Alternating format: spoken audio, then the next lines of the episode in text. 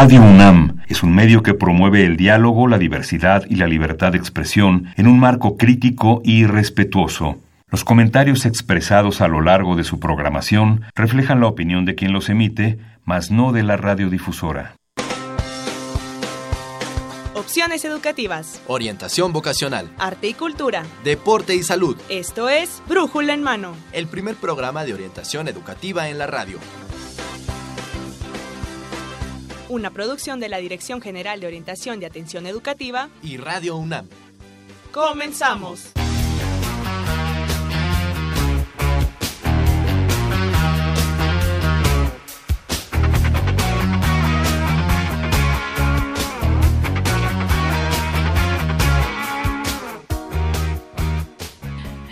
¿Qué tal? Buenos días. Hoy es 26 de noviembre del 2018 y en esta ocasión vamos a transmitir el programa 1168 de Brújula en Mano. Y bueno, la próxima hora estaremos en los micrófonos Livia Gómez y Marina Estrella a sus órdenes en estos 60 minutos de Brújula en Mano de orientación educativa. Y bueno, pues iniciamos este programa con Billie Jean. Billie Jean, ¿verdad? Este artista pop muy renombrado en los 80, 90 y que bueno, pues nos dejó un gran legado musical. Así es, ¿verdad? así es, Marina. Así es. Y bueno, y para que bueno, pues estemos en este en este, en este inicio de semana, pues con estos ánimos, con este con esta información que le vamos a brindar a usted porque hoy en Brújula en Mano tenemos dos eh, temas que esperemos sea de su interés. Y yo creo que sí, porque bueno, pues es vamos a hablar precisamente del perfil de los profesionistas de las áreas administrativo-financieras precisamente que se eh, imparten en la Facultad de Contaduría y Administración, Livia. Sí, bien importante, Marina, porque bueno, ya estamos terminando el año y sabemos que en el mes de enero pues sale la convocatoria para el examen de admisión a licenciatura de la UNAM y bueno, es importante que las y los jóvenes pues puedan conocer un poquito más de estas carreras, de este corte en particular y bueno, para ver si, si son de su interés. Una facultad que además es muy querida y además es muy demandada. Así es. Y bueno, pues aquí vamos a tener información para aquellos que estén interesados en alguna de las carreras de esta facultad. Ahorita le vamos a platicar cuáles son las carreras que tiene esta, porque además tiene una carrera nueva, la Facultad de Contaduría y Administración. Así es que quédese en este brújulo en mano que vamos a hablar sobre las carreras del corte de la de del área de las este, económico-administrativas financieras. Exactamente. Pero también tenemos un segundo tema. Así es, Marina. Tenemos también eh, el tema de fomento a la lectura, un programa de servicio social, una invitación al evento 5D, que es del, sobre el Día Internacional de las y los Voluntarios. Bueno, para que estén pendientes y se enteren de las actividades que, que habrá ¿no? en, esta, en esta fiesta. Así es, y bueno, pues eh, usted, si usted está interesado en ser voluntario, de estas organizaciones, eh, pues esté muy al pendiente porque vamos a darle todos los detalles. Va a estar esta fiesta 5D en Ciudad Universitaria, así es que quédese con nosotros porque le vamos a ampliar más de esta información. Y bueno, pues también tenemos nuestras redes sociales y nuestras, eh, nuestros medios de comunicación porque vamos a tener regalos para usted no solamente en redes sociales, que bueno, ahorita ya nos están viendo a través de Facebook. Saludos a todos nuestros internautas de Facebook que nos están viendo a través de Brújula en Mano en Facebook. Y bueno, también en Twitter, también tenemos este, comunicación con, con nuestros eh, internautas a través de arroba brújula en mano y también tenemos teléfonos aquí en Radio UNAM para que usted se comunique con nosotros. Así es, ah, son el 5536 8989 y el 5536 4339. También Marina, tenemos un correo, nos pueden escribir con cualquier duda o si quieren ampliar la información, que es brújula en mano arroba hotmail.com. Vamos a tener, como bien le comentaba, para aquellos que nos están escuchando a través del 860 AM de Radio Universidad Nacional, dos eh, libros, dos tomos de la de la Enciclopedia Cosmos, precisamente el área de las ciencias de la Tierra y de las ingenierías. Y bueno, Eh, en un principio creo que eh, dije que la canción que estaba al aire era Billie Jean, pero no, no es Billie Jean, es Beat Muy bien, muchas gracias a nuestra producción porque nos dio este, este mensaje. Y bueno, pues también para redes sociales vamos a tener eh, de parte de la Facultad de Contaduría y Administración, pues un kit, una gorra, una pluma, una taza, una taza. y un pequeño morral, muy sencillo. Y un pequeño morral, sí, para que se comuniquen y bueno, que contesten alguna pregunta, ¿no, Marina? ¿Qué será? Pues vamos a preguntarles, para que estén muy atentos a la entrevista, de cuántos semestres consta la carrera de administración. La carrera de administración. Entonces, estén muy atentos para que nos digan y que participen por este kit. Y bueno, pues nosotros vamos a iniciar este brújula en mano con Orientación educativa. Y ya estamos en la sección de orientación educativa y como lo anunciamos desde un principio, vamos a hablar acerca del perfil de los profesionistas de las áreas administrativo-financieras. Sí, perfecto. Y nos acompaña el licenciado Alberto García Pantoja, que es secretario de Relaciones y Extensión Universitaria de la Facultad de Contaduría y Administración. Bienvenido. Muchas gracias por la invitación. Buenos días. Muy buenos días. Bueno, pues buenos días, licenciado Alberto García Pantoja. Y bueno, pues qué bueno que nos acompaña porque una porque su facultad como usted bien lo sabe pues es una de las facultades más queridas y más requeridas a la hora de ingresar a la Universidad Nacional. Y bueno pues eh, platíquenos cuál es la oferta educativa cuál es el objetivo de esta facultad a quienes forma a quienes tiene en sus aulas. Platíquenos más acerca de la facultad. Pues tenemos una oferta educativa muy amplia. Contamos con cuatro licenciaturas la licenciatura en contaduría, la licenciatura en administración, la licenciatura en informática y como bien decían en la entrada de, del programa tenemos una nueva licenciatura, tenemos apenas dos generaciones, que es la licenciatura en negocios internacionales. Eh, formamos personas que trabajan con personas y que además generan satisfactores y bienestar, eh, aumentan la calidad de vida para los grandes grupos sociales. Yo por eso siempre digo que las licenciaturas que se dan en nuestra querida Facultad de Contaduría y Administración son licenciaturas profundamente sociales, porque generan bienestar para las personas. Eh, les tengo una noticia a los muchachos, les debe de gustar a los muchachos y a las muchachas por aquello de la inclusión, y si me permiten esta pequeña licencia, este, les debe gustar el trabajo en equipo, les debe tener un, un alto sentido de responsabilidad social, deben de buscar el bienestar social, deben ser trabajadores éticos, porque como digo, trabajamos para personas y trabajamos con personas. Claro. Y por supuesto, este les debe de gustar las matemáticas, les tengo esa muy mala noticia, les deben de gustar las matemáticas porque prácticamente para todas las licenciaturas que se imparten en la Facultad de Contaduría tenemos y recibimos y generamos mucha información en términos numéricos y en términos matemáticos. Muy bien. Las licenciaturas eh, duran cuatro años, eh, divididas en ocho semestres, más o menos todas constan de 50 asignaturas. Es un eh, plan de es un programa flexible. Alguna vez, este, algún alumno me decía que si era flexible porque si podían estudiar lo que ellos quieren, no, deben cumplir con el total de su mapa curricular de 50 asignaturas, pero es flexible porque tenemos materias obligatorias en donde hay una pequeña introducción a las diferentes áreas de especialización de las diferentes carreras y tenemos materias este, optativas, unas profesionalizantes y otras complementarias. Entonces la búsqueda es que sí sea muy flexible este plan de estudios. Me gustaría también hablarles de que tenemos algunos requisitos de titulación importantes, como las actividades curriculares de formación humanística. Los alumnos, además de cumplir con estas 50, asignaturas, perdón, deben hacer actividades culturales, deportivas y de responsabilidad social. La búsqueda es que tengan un perfil muy amplio, muy, muy vasto, para que ellos puedan tomar buenas decisiones en las organizaciones que ellos se integren a trabajar. Eh, hay también a lo mejor como una idea fija, ¿no? De las licenciaturas que se dan en la Facultad de Contaduría y Administración, pero los egresados de cualquiera de nuestras cuatro licenciaturas van a poder trabajar en cualquier tipo de organización humana, ya sean las del sector social, por supuesto las lucrativas y también en los gobiernos, pueden trabajar en el gobierno por este conocimiento amplio que tienen.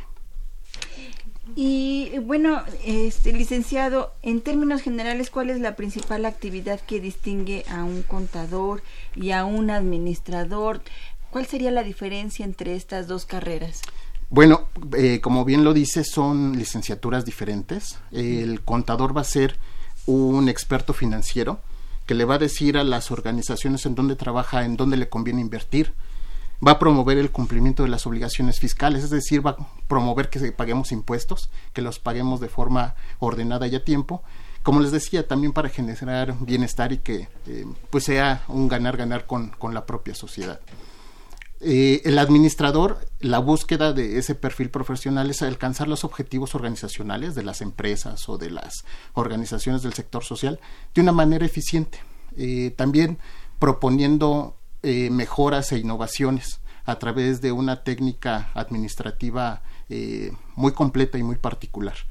Eh, el administrador es un generalista, sabe de muchos temas, sabe de mercadotecnia, sabe de administrar el recurso humano, que el concepto no me gusta, más bien me gusta el concepto de personal, ¿no? Pero también ha habido una evolución en ese sentido, sabe sobre operaciones. Entonces, eh, la búsqueda del administrador es ser eficiente, que todas las actividades de las organizaciones, de las empresas sean eficientes para generar, por supuesto, riqueza y mejores satisfactores para el público en general. Eh, perdón, eh, a veces también nosotros planteamos que los profesionales de estas áreas tienen un campo amplio para ser emprendedores, para generar productos o bienes, eh, elaborar servicios que dejen satisfechas necesidades particulares de grupos sociales muy, muy concretos, muy particulares. Es interesante esto porque em, cuando platicamos con los chicos sobre cuáles son sus motivos para estudiar administración, ellos dicen, es que yo quiero poner mi empresa, entonces por eso quiero estudiar administración. ¿Qué les podemos decir al respecto? Pues que sí, que es muy pertinente estudiar administración, es una de las áreas de interés profesional más importantes del, administrador. El emprendedurismo, por supuesto, eh, la búsqueda siempre es, a lo mejor de una manera muy simplista, es ganar, ganar. Yo siempre le digo a los chicos que y a las chicas, que eh, es un intercambio de valor lo que genera el administrador, es decir, dar cosas valiosas a la sociedad y que esa sociedad a cambio les va a dar otras cosas valiosas en donde por supuesto interviene el dinero, ¿no? Claro. Como satisfactor también. Y además, bueno, esta, carrera también eh, toca otras áreas. Por ejemplo, vemos este administradores en medicina, administradores en, en, otro tipo de, carreras que también necesitan de los conocimientos de la administración. Esto quiere decir que, bueno, se, eh, es una carrera multidisciplinaria Correcto. también. Correcto, es una carrera multidisciplinaria el licenciado en administración, igual que los otros, las otras carreras de la, facultad, se pueden integrar a cualquier tipo de organización, como lo decía en un principio. Este siempre es pertinente, creo yo, y además como egresado de la licenciatura, tener un administrador dentro de cualquier tipo de organización. ¿no? La búsqueda es, como decía, eh, alcanzar los objetivos. Todas las organizaciones, si ustedes se dan cuenta, tienen objetivos, pero la diferencia es que hay que hacerlos de manera eficiente, porque eso impacta en el aspecto económico, en el aspecto social, en la naturaleza, o sea, un desempeño mucho más limpio, mucho más ecológico del propio desempeño de la organización. Entonces, sí vale mucho la pena este, tener un administrador como promotor de alcanzar estos objetivos. Son carreras que tienen la mayoría de las universidades, no solamente la UNAM, esas carreras que son muy demandadas porque precisamente son muy requeridas, eh, eh, también se imparten en otras escuelas. ¿Cuál sería la diferencia del universitario, del administrador y el contador que se forman en la Universidad Nacional? Yo siempre he dicho que estamos muy avanzados en la formación ética de nuestros alumnos. O sea, sí el alcanzar los objetivos organizacionales, pero con un desempeño ético. Eh, nosotros tenemos la posibilidad de tener un contacto importante con diferentes empleadores a través de nuestra bolsa de trabajo y a través de la Secretaría de Vinculación de la propia facultad.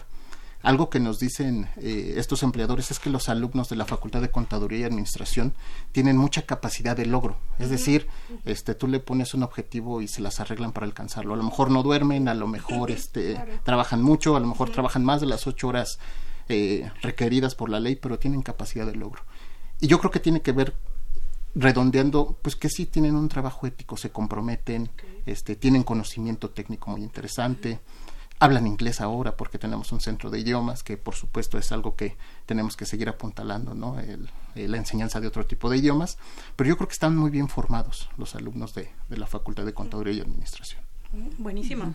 Yo tengo otra, otra preguntita con respecto a la licenciatura de contaduría, porque es muy frecuente que la confundan con economía. Y entonces no saben bien cómo la diferencia. Bueno, puede ser economía o contaduría. No es lo mismo. No es lo mismo.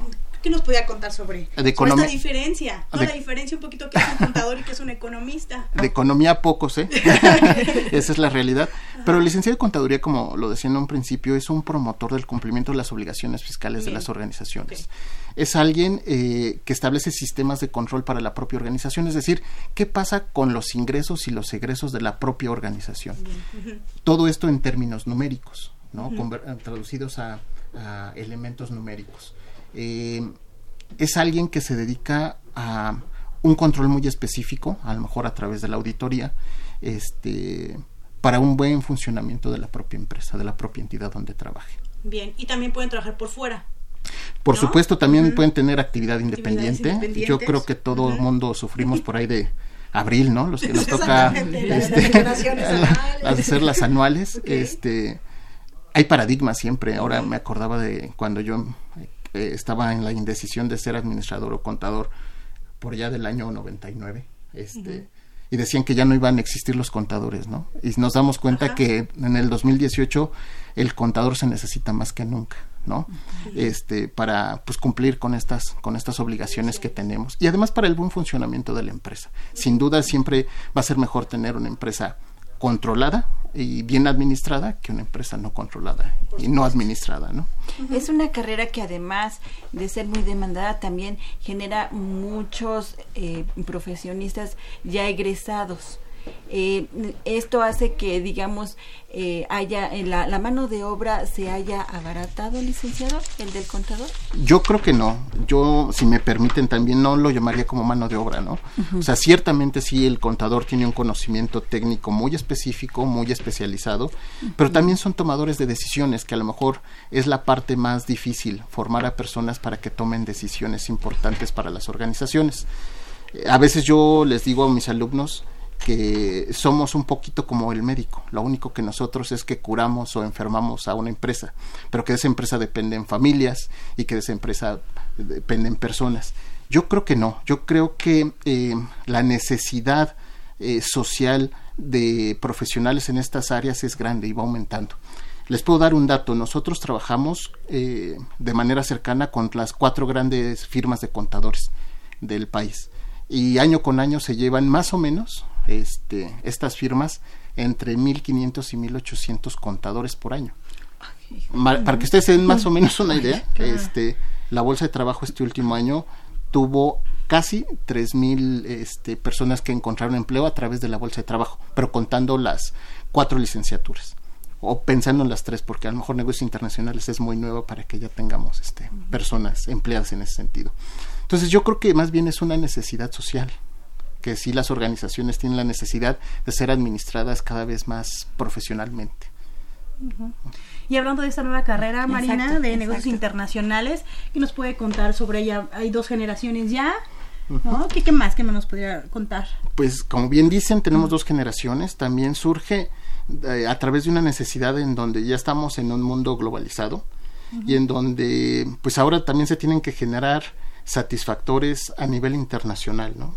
En donde eh, los profesionales puedan eh, generar intercambios de valor a- de manera internacional, conociendo las leyes, restricciones, preferencias, eso es muy importante, que conozcan el mercado a los que van a atender. Entonces, surge por una necesidad, como decía, de crear satisfactores mucho más precisos y mucho más específicos eh, para las propias sociedades. Muy bien. Una, una de las preguntas eh, consistentes en los, en los chicos cuando hablamos de relaciones internacionales o de negocios internacionales es quiero viajar. Entonces, ¿Para qué quieres estudiar? Porque quiero viajar. Ajá. ¿Implica necesariamente eh, viajar? ¿Es parte del, del, del perfil, de los puestos de, de trabajo? Sí, ¿Sí? sí, yo creo que sí. De hecho, eh, algo que no comenté es que la licenciatura en negocios internacionales exige una práctica profesional que puede ser a nivel nacional o a nivel internacional. Entonces, sí. También requiere que hablen otros idiomas, particularmente el inglés. Entonces, a todos los chicos que están interesados, pues sí, les voy recomendando que vayan estudiando inglés, porque para ingresar les vamos a pedir el nivel intermedio de acuerdo al marco de referencia europeo, que es el que utilizamos en toda la universidad, este, pues para que lo tengan bien claro. Recordando que esta es una carrera de acceso indirecto a Marina, es, es decir, en, tanto en el examen de selección como el pase reglamentado no la pueden seleccionar, sino tienen que entrar por otra licenciatura de esta facultad, ¿cierto? Correcto. Es el mismo caso de informática. Tienen que ingresar ya sea a contaduría o administración y posteriormente en la semana de bienvenida, en la semana de inducción, les hacemos un procedimiento interno de selección. Es de ingreso indirecto, como bien dicen.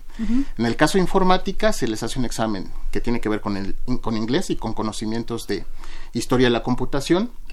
Y en negocios internacionales un examen de habilidades, además este de, de un examen de inglés un poquito más completo, porque sí deben de tener por lo menos el B1, el, El, el B1, intermedio, el intermedio. de acuerdo al marco de referencia europeo. Y pueden entrar este ya sea desde el primer semestre o- y, aparte después tienen otra oportunidad en tercer semestre o solamente No, es- no únicamente pueden in- ingresar en primer semestre. Los alumnos que no queden quedarían en su carrera de origen, es decir, si entraron a administración o bien a contaduría. Claro, ok. No perderían su lugar porque también luego es una duda que tienen Claro, los chicos. sí, sí, sí, sí, sí, sí, Ajá. regresan a su, a su carrera de origen, tanto sea administración o contaduría. ¿no? La diferencia entre relaciones internacionales y negocios internacionales, ¿cuál sería? Esta es una pregunta de examen profesional. Claro. Yo pienso, Porque bueno, Sí. muchos de, de relaciones internacionales, este, que les llama la atención relaciones internacionales, dicen, no, pues, e- este, hay otra carrera que también, este, tiene, toca la, la cuestión internacional. Entonces, bueno, no sé cuál de las dos elegir, no sé cuál es la diferencia, por cuál me voy. yo creo que si les interesa más la parte de negocios, entendiendo esta, perdón que sea tan repetitivo, en- desde un punto de vista teórico, eh, las personas tenemos deseos y necesidades, ¿no? Las necesidades, por supuesto, tendrán que ver con un aspecto fisiológico y los deseos con un aspecto social, ¿no? Que tiene que ver también con la evolución. Eh, y los licenciados en negocios internacionales, la búsqueda es hacer negocios a nivel global, porque además lo exige así ya el ámbito social, eh, en un intercambio comercial, este, que va más enfocado a esto, ¿no? Al negocio, al intercambio, al, a la creación de satisfactores o al intercambio de satisfactores. Ok. No se me explique. sí, claro. Hay otra carrera, Livia, en la Facultad de Contaduría y Administración. Informática. Informática, Sí, que informática. también, bueno, pues eh, la gente enloquece con informática. Ajá, y sobre todo sí la, hay sí las diferencias entre ingeniería en sistemas, inform- los informáticos, ciencias de la, de la computación. ¿Qué nos puede decir sobre esta carrera? que el licenciado en informática también es una carrera joven, en realidad. Eh, la primera generación es de 1985 y la verdad es una, una licenciatura muy joven. Eh, el licenciado en informática va eh, enfocado a resolver problemas que tienen que ver también con las organizaciones. Es decir, problemas que pueden tener con la programación, eh, administrar redes, administrar proyectos informáticos, todo con la búsqueda de que las personas hagan de manera más fácil su trabajo Bien. en los términos de las tecnologías de la información y comunicación. Ok. Eh, por supuesto, eh, con este avance tan veloz que tenemos de, de las TICs, este, pues también hay un mucho campo de trabajo para ellos, ¿no? Porque Claro. ahora tenemos nuevos negocios que se basan en plataformas, que ya no hay tanto contacto humano. Y yo creo que, bueno, no lo creo, sin duda el licenciado en informática es un especialista en estos temas, ¿no? Con toda la posibilidad de compras a distancia, de compras por internet, es, es una de las áreas de, de oportunidad muy importantes. Y de estas dos carreras eh, que son de, de ingreso indirecto, ¿cuántos alumnos entran? ¿Qué es lo que tienen? ¿Cuál, e- ¿Qué es lo que tienen que hacer para ingresar a ellas? ¿Tienen que hacer un examen, una entrevista? ¿Cómo ingresan a estas carreras? Sí, ingresan como platicábamos a través de la licenciatura en administración o bien en la licenciatura en contaduría. En el caso de la licenciatura en informática tendrán que hacer la primera semana, la semana de inducción, un examen eh, escrito eh, que tiene que ver con cuestiones de inglés, porque mucha de la bibliografía para los licenciados en informática viene en inglés claro. este, y que conozcan este, sobre historia de la computación. En el caso de negocios internacionales hacen una entrevista y hacen un examen en inglés con un poco de mayor complejidad porque deben de estar por lo menos en el B1. El examen de inglés de los licenciados en negocios internacionales eh, pues los examinen los cuatro aspectos, en los cuatro aspectos del idioma, ¿no? Que hablen, que lo entiendan, que lo sepan escribir y este Que lo lean. y que lo lean adecuadamente. ¿A cuántos aceptan estas dos licenciaturas? Es aproximado, este, en negocio internacional es aproximadamente 150 y en informática 120. O sea, el ingreso es, es pequeño, Claro. digamos. Y bueno, eh, ¿cuáles son los apoyos que tiene la facultad eh, eh, a sus estudiantes en materia de orientación educativa y también de integración al campo laboral? En principio, este, les damos una semana de bienvenida donde la idea es integrarlos, que conozcan la facultad, que conozcan las instalaciones. Tenemos un centro de orientación educativa que nos ayuda con diferentes cursos, con diferentes temáticas. Eh, tenemos, por ejemplo, talleres muy interesantes que les hablan sobre cómo preparar su primera entrevista de trabajo, cómo hacer un currículum vitae. Eh, les damos un curso sobre autoestima y asertividad. Tenemos un programa de tutoría, que este es un programa a nivel Universidad Nacional, pero que nosotros se los damos en el primer año, en donde los chicos están juntos en- durante un año completo. Entonces nos da la oportunidad de tener 12 sesiones con ellos, en donde les explicamos aspectos fundamentales para su estancia y egreso también en la facultad. En la parte final, eh, con nuestro director, con el maestro Tomás Rubio, eh, en su plan de trabajo él eh, estableció las mentorías. Las mentorías es profesionales y también pares que les hablen de cómo es la integración al campo de trabajo, qué es lo que tienen que hacer, cuáles son sus búsquedas, cuál es la formación que les sigue haciendo falta.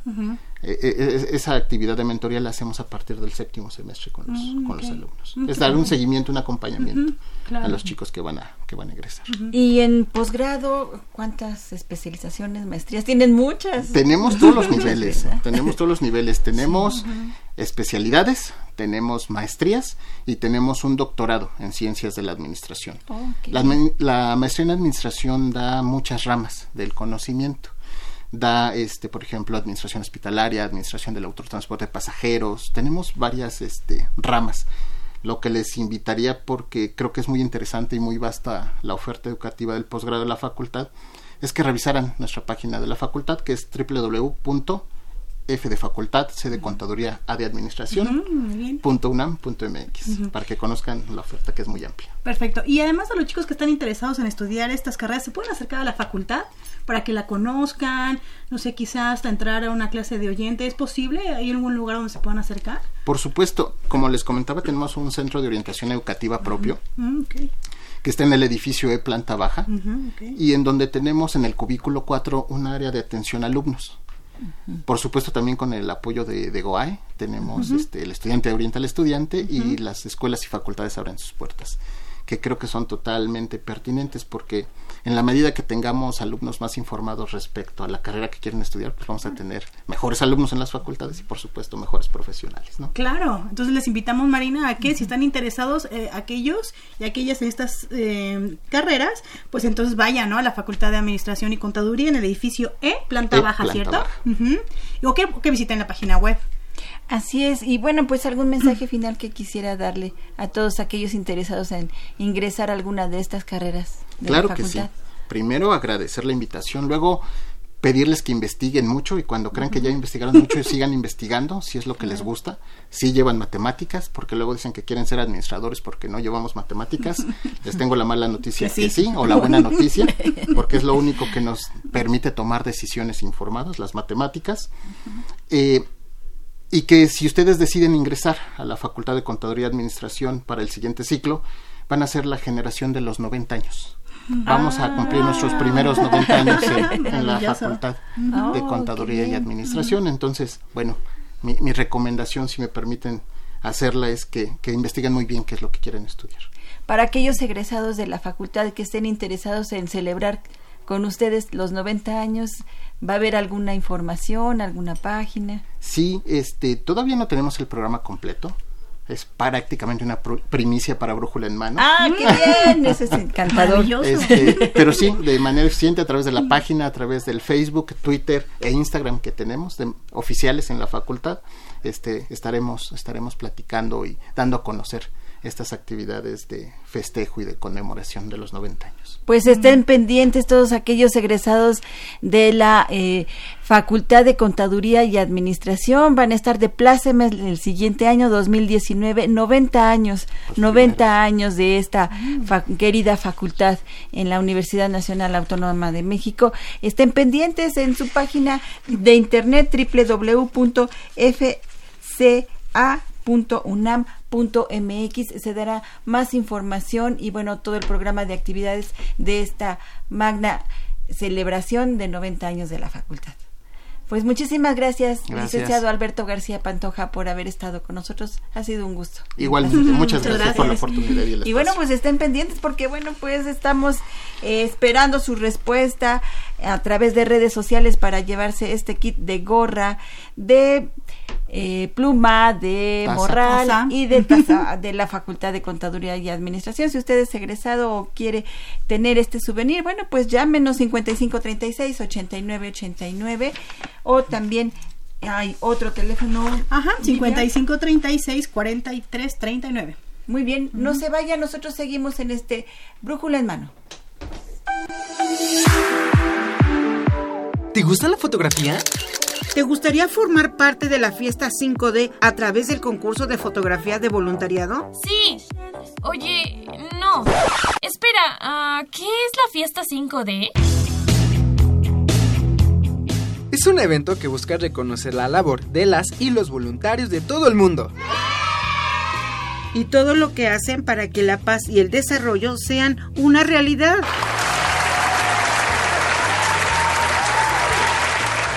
Entonces, ¿qué necesito para participar en el concurso de voluntariado? Todo lo que necesitas es...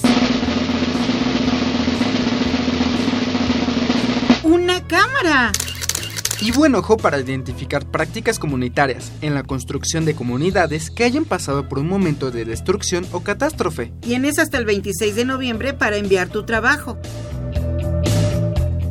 Revisa las bases en www.dgoae.unam.mx. Captura el cambio. Sé parte de él. Servicio social.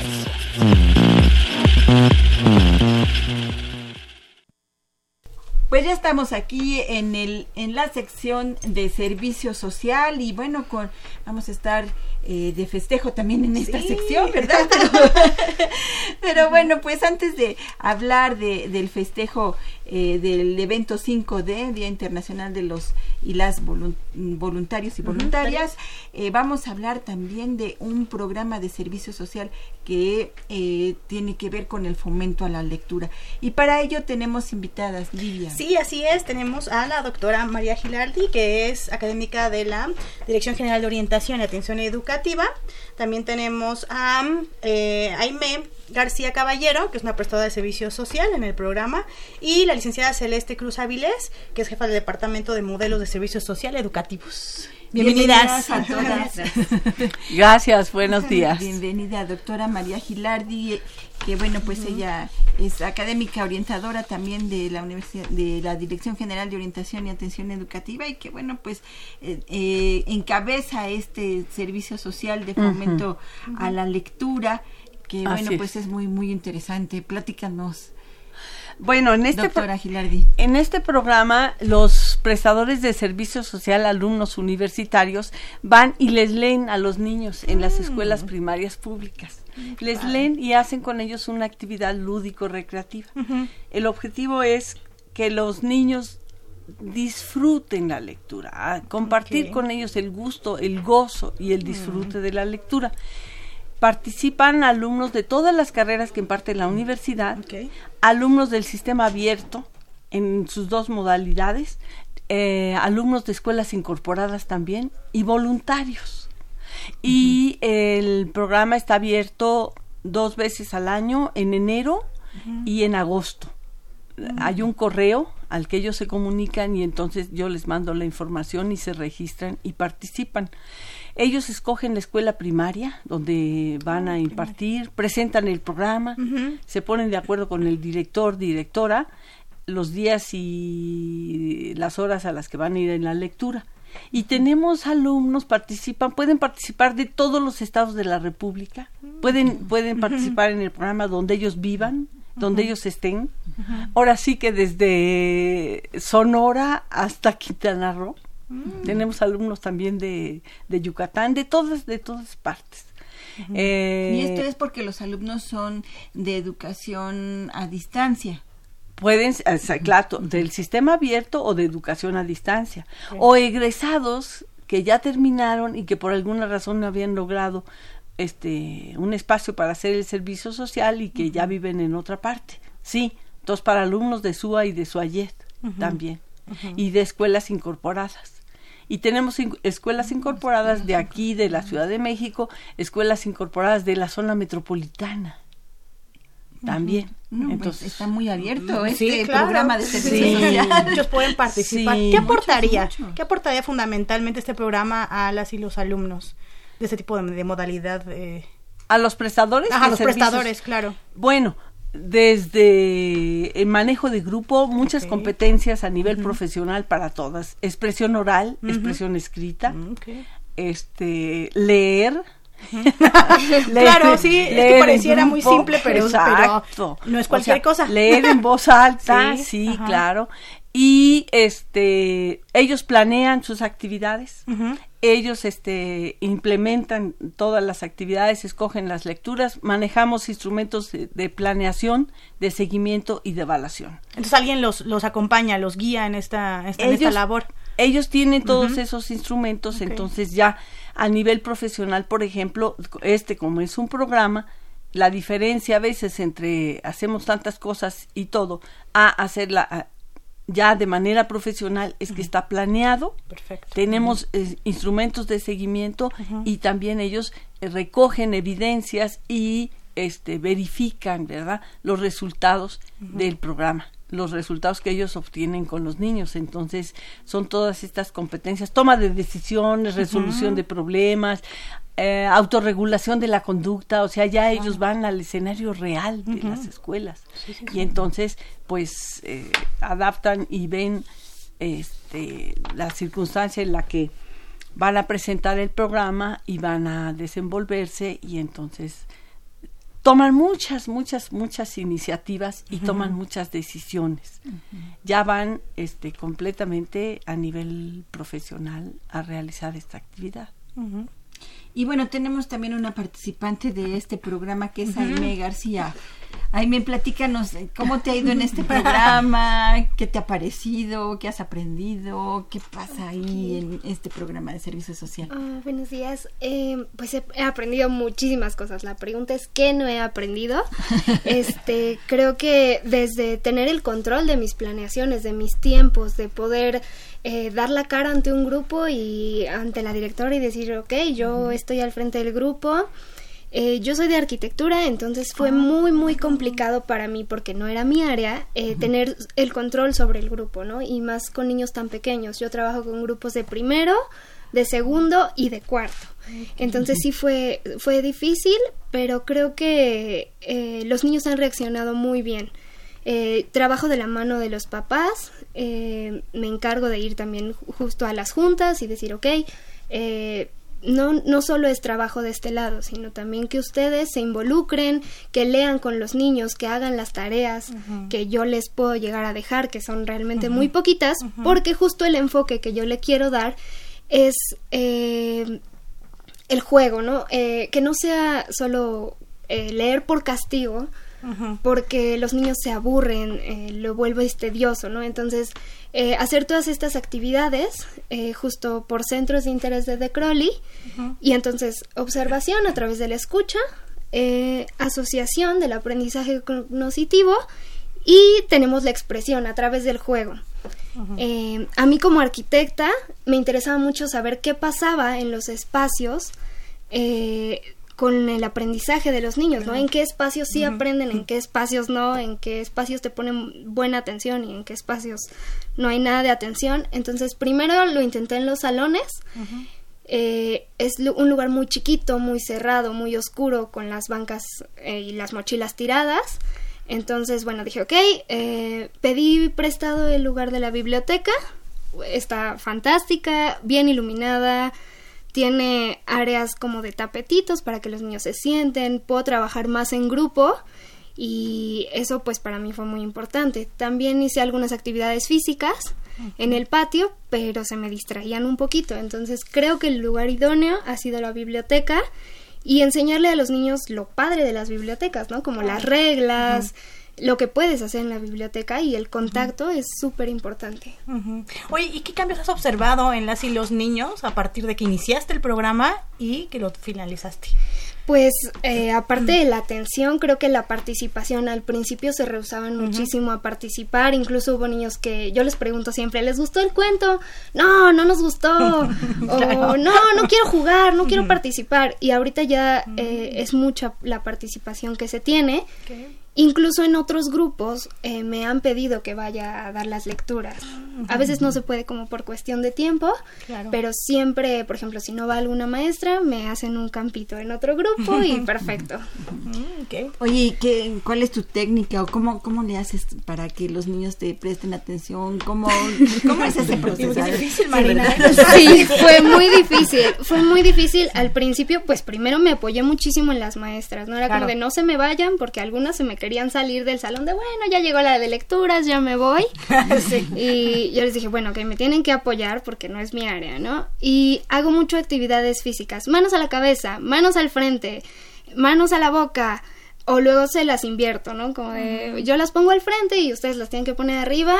Eso me ayudó muchísimo a la atención. Y pues sí, justo hablar con, con los niños, ¿no? Todo el tiempo hablo con ellos, los, los trato como, como de terapear para que me hagan caso, porque sí, al principio decían, ah, sí, una visita, bye. Claro. ¿Y qué tipo de lecturas son las que leen con los niños? Primero empecé con lecturas cortas, porque, pues sí, justo necesitaba eso, la atención. Ahorita ya estoy metiendo cuentos un poquitito más largos, pero sí no me puedo exceder en el tiempo, porque de, se, de pronto se me vuelven muy dispersos los niños. ¿Cuánto tiempo? Eh, Empecé con lecturas de 10 minutos, ahorita ya estoy en 20, 15 minutos de lectura. Ok, ok, ok, ok. Entonces esto a los niños les encanta. Sí, la verdad es que salir a jugar es, es mucho. Incluso las maestras han llegado a castigar a los niños de, ah, sí, pues ahora no vas a lecturas, porque saben que les gusta, lo disfrutan muchísimo.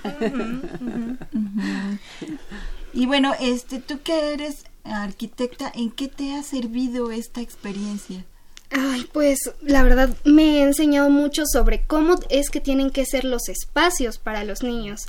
O sea, la arquitectura escolar, ¿no? La dejar atrás este panóptico eh, antiguo para darle una variedad, ¿no? A los niños de iluminación, de contacto con la naturaleza, grupos, ya no es como el trabajo de, ay, estoy en la cárcel y el maestro me ve al frente, ¿no? Sino como qué tanto los integras y ahora somos un grupo, ¿no? Un equipo. Yo no soy el maestro regañón ni tú eres el alumno pegado a la banca, exacto. Sí, es todo un cambio de ambiente, ¿no? De ambiente en donde hay que generar seguridad y confianza para que los niños puedan aprender. Y parte es lo que dices, ¿no?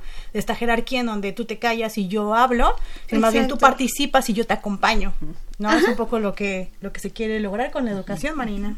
¿Qué les dirías a, a los papás y a los abuelitos que nos están escuchando para Ah. generar este fomento a la lectura? Eh, que lean muchísimo con sus niños, que los apoyen. Eh, bueno, hicimos un pretest sobre qué tanto leen los niños con los papás, cómo les va con la lectura en casa y resulta que los grupos en donde leen los papás con ellos en la tarde, en la noche, salieron muchísimo mejor en cuanto a lectura que a los que no lo hacen. Entonces es muy muy importante creo que fomentar la lectura, el gusto, ¿no? Claro. Y bueno, ya para, para terminar con, con este tema de este eh, programa de servicio social, licenciada doctora Gilardi, eh, ¿cuándo, in- ¿cuándo inicia? ¿Cómo se pueden inscribir? ¿Dónde pueden tener más información los interesados en estar en este programa? Ah, cómo no. Tenemos dos periodos de ins- inscripción y registro y participación en el año, en enero y en agosto. Entonces, los interesados o todos los que quieran, no importa, me mandan un correo mgilardi 06 arroba hotmail.com y yo les mando toda la información sobre el programa. Una gran parte del programa se lleva en línea, es muy práctico, también tenemos alumnos de Cuautitlán, tenemos alumnos de Aragón, entonces vienen dos veces solamente a Ciudad Universitaria, uno para la capacitación y a recibir su carta de aceptación y la otra al final para compartir con sus compañeros su experiencia y recoger su carta de término. Los que están de lejos, ellos, este, todo el seguimiento es en línea y toda este, la capacitación y todo es en línea. Entonces, es en, en enero y en agosto. Y yo les mando toda la información, ellos ven todo, deciden y este yo programo capacitaciones cada semana, todo el mes de enero hasta mediados de febrero. Y capacitaciones toda la semana también, todo el mes de agosto prácticamente y hasta mediados de septiembre. Entonces vienen a la capacitación y ya se van a, realizar el programa. Entonces, y la comunicación es por correo, yo reviso todos los días el correo y les mando todo. Tenemos todos los materiales en línea y tenemos toda la información en línea también este comunicándonos por correo. Por correo, ¿tienen alguna página? No, no, tenemos, por cierto. Perfecto. Ah, pero sí tenemos un Facebook. Ah, perfecto. En donde ellos se comunican entre Ah, ellos. Ah, perfecto. y tenemos. ¿Cómo se ah, llama? ¿Cómo se, en- Ah. cómo se encuentran? Bueno, ahorita, ahorita. Fomento a a los la que lectura. Creo que se lo se llama fomento a la lectura. Fomento a la Sí, lectura. ¿verdad? Ah, sí, ellos lo sí. crearon Perfecto. y este y es para comunicación. y tenemos también un sitio que yo después se los mando en en la nube. Ah. Ellos hacen una presentación final con sus tres mejores actividades, con su opinión sobre el programa, con sus aportaciones al programa. Entonces también yo después le- les mando eso para que puedan consultar. No inmediatamente, para que al principio sí, tengan que investigar y tengan que ponerle mucho cráneo. Exacto. No, mucho coco, mucha este creatividad al asunto y ya después este tenemos esto. Entonces, este ya tenemos estas y tenemos aportaciones ya también en algunos casos se están escribiendo. Acá hicieron con Aime, ¿verdad? Sí, Sus- actividades de Día de Muertos para Ajá. festival navideño. hicieron sus ca- escribieron sus calaveras. Ah, Entonces, bien. ya también tenemos algunas. Buenísimo. Muy bien, y, y bueno, tenemos un festejo también. Vamos a, a- a- tenemos aquí a la licenciada Celeste Cruz Avilés del Departamento de Modelos de Servicio Social. Y bueno, vamos a tener una celebración con Sí, Celeste próximamente, el próximo viernes, Es el viernes 7 de diciembre. el viernes 7 de Sí. diciembre en Ciudad Universitaria. Sí, se va a llevar a cabo en la explanada de la Degoa y parte de las islas, desde las 10 de la mañana a las 3 de la tarde, por el Día Internacional de las y los Voluntarios. Mm, Buenísimo. Este, este es otro programa, también otra oportunidad, también de eh, ser, eh, de prestar eh, su servicio social o solamente como voluntarios. Pues eh, la fiesta 5D tiene como propósito promover, difundir acciones y proyectos de voluntariado, no solamente de instancias universitarias, sino de organizaciones de la sociedad civil con las que ¿Cómo venimos cuáles? trabajando. ¿Cómo cuáles son esas organizaciones? Eh, vamos a contar con un corredor de stands. Va a estar, por ejemplo, el Centro Mexicano para la Filantropía, la Alianza Mexicana de Voluntariado, Centros de Integración eh, Juvenil, el Centro de Derechos Humanos Fray Francisco de Vitoria. Y también vamos a contar con la participación de algunas organizaciones a propósito de la coyuntura de la caravana migrante, que nos van a estar platicando sobre el tema de migraciones y construcción de comunidades resilientes. Eh, también vamos a tener la proyección de la película de las patronas, que se llama Llévate mis amores, para que lo que queremos es que pues los universitarios tengan mayores elementos y construyan un criterio propio frente a la desinformación que también este, nos acontece por las redes sociales y, Claro. y todo lo que se muestra. Muy interesante. Y bueno, pues aquellos que estén interesados en ser voluntarios están invitados a esta fiesta 5D. ¿Por qué 5D? Eh, ¿A qué es, se el, refieren sí, los 5D? es el 5D porque el 5 de diciembre A nivel internacional se celebran a, a las y los voluntarios, pero nosotros siempre lo dejamos en viernes para que haya mayor participación y este lo hacemos coincidir de esa manera. Pero bueno, es fiesta 5D por el 5 de diciembre. Perfecto. Y a todos los chicos y chicas que quieran ser parte de este programa de voluntariado, ¿dónde se pueden eh, apuntar, dónde se puede registrar? Cuéntanos. Eh, tenemos en la página de la DEGOAE las dos convocatorias. Uno de los eventos que estamos eh, difundiendo para la fiesta 5D es una bicirodada. También le llamamos bicirodada incluyente porque nos van a acompañar de una organización que se llama Bicisordos AC. Entonces va a haber un contingente de bicisordos y van a salir, el punto de encuentro es 9.30 de la mañana, el mismo 7 de diciembre, en el bicicentro de, saliendo de Metro Universidad y de ahí van a tomar rumbo a las islas de la UNAM. Por contingentes depende el número de personas que nos acompañen. Y llegando a las islas vamos a, a llevar a cabo una rifa, solo para los participantes de la rodada, una rifa de una bicicleta. Entonces Oh. también para que los animen, participen. Y todo con esto lo estamos haciendo con la colaboración de otra organización que se llama LIS Proyectos Culturales. Ellos se dedican a hacer rodadas nocturnas y visitan museos. Entonces ya tienen como muy trabajada la, logística y la dinámica de las bicirodadas. Claro. Y también hay una actividad sobre un concurso de fotografía, ¿cierto? Sí, también Ajá. tenemos el concurso de fotografía, que el tema es voluntariado resiliente, lo quisimos poner de manera como más amplia, libre, general.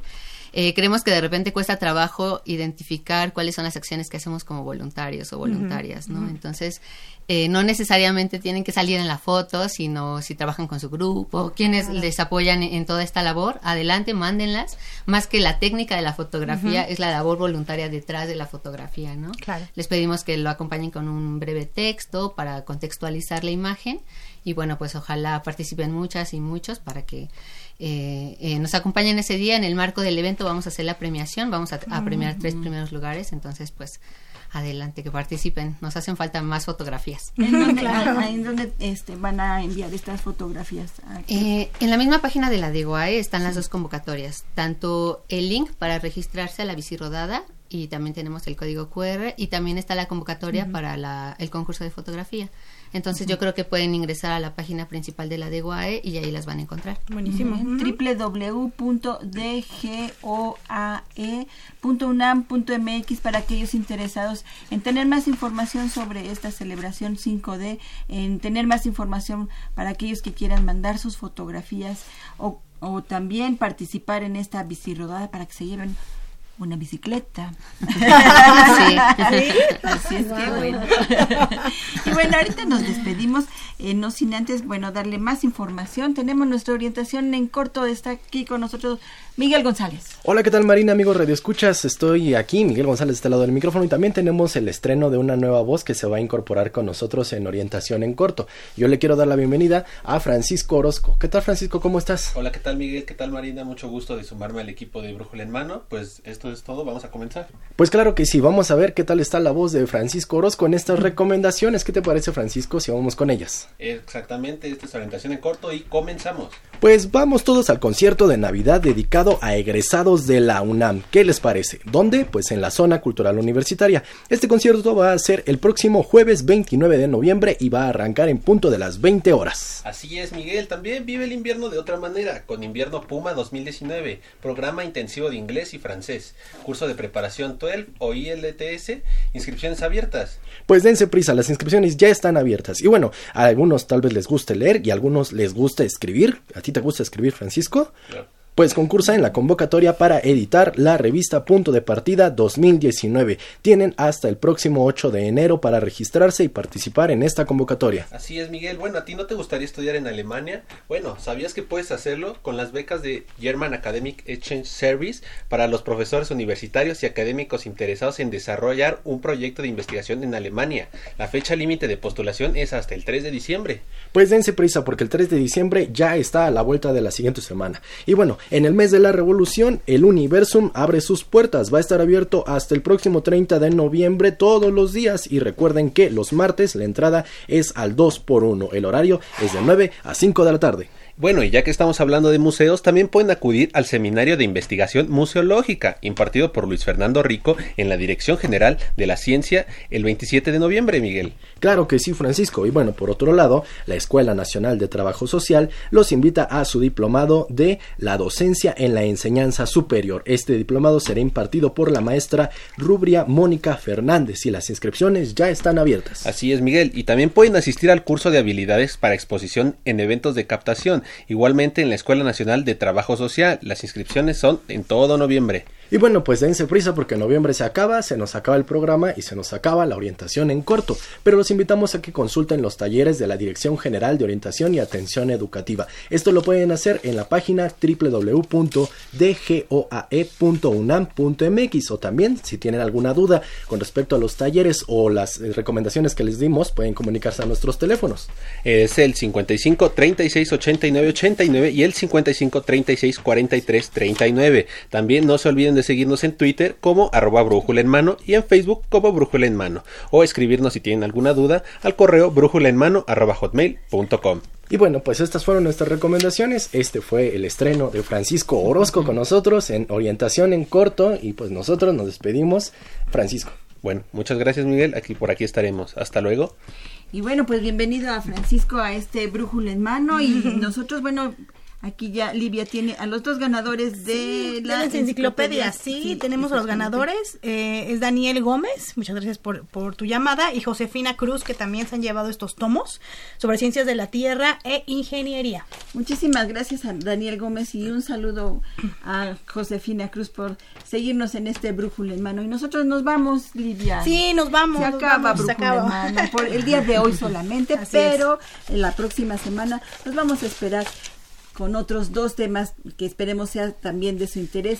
Eh, vamos a hablar acerca de la licenciatura en historia y también del programa de vinculación con egresados de la UNAM. Así es que, bueno, pues aquellos egresados de la UNAM, que creo que somos ya bastante. Muchos, sí. vamos a ver qué nos trae este programa de vinculación con egresados. Así es que los esperamos la próxima semana en punto de las 10 de la mañana. Y bueno, pues eh, vamos a agradecer en los controles técnicos a Gerardo Zurrosa en la producción radiofónica y producción de TV y en redes, a Miguel González y también a Aura Carpio, Emiliano Cárdenas y ahora también a Francisco. Bienvenido, Francisco, y muchas gracias en la realización y producción general al licenciado Saúl Rodríguez Montante y en la conducción estuvimos con ustedes Livia Gómez y Marina Estrella y los esperamos la próxima semana y márquenos 55 36 89 89 si quiere dejarnos algún mensaje. Nos oímos la próxima semana. La Dirección General de Orientación y Atención Educativa y Radio UNAM presentaron Brújula en Mano, el primer programa de orientación educativa en la radio.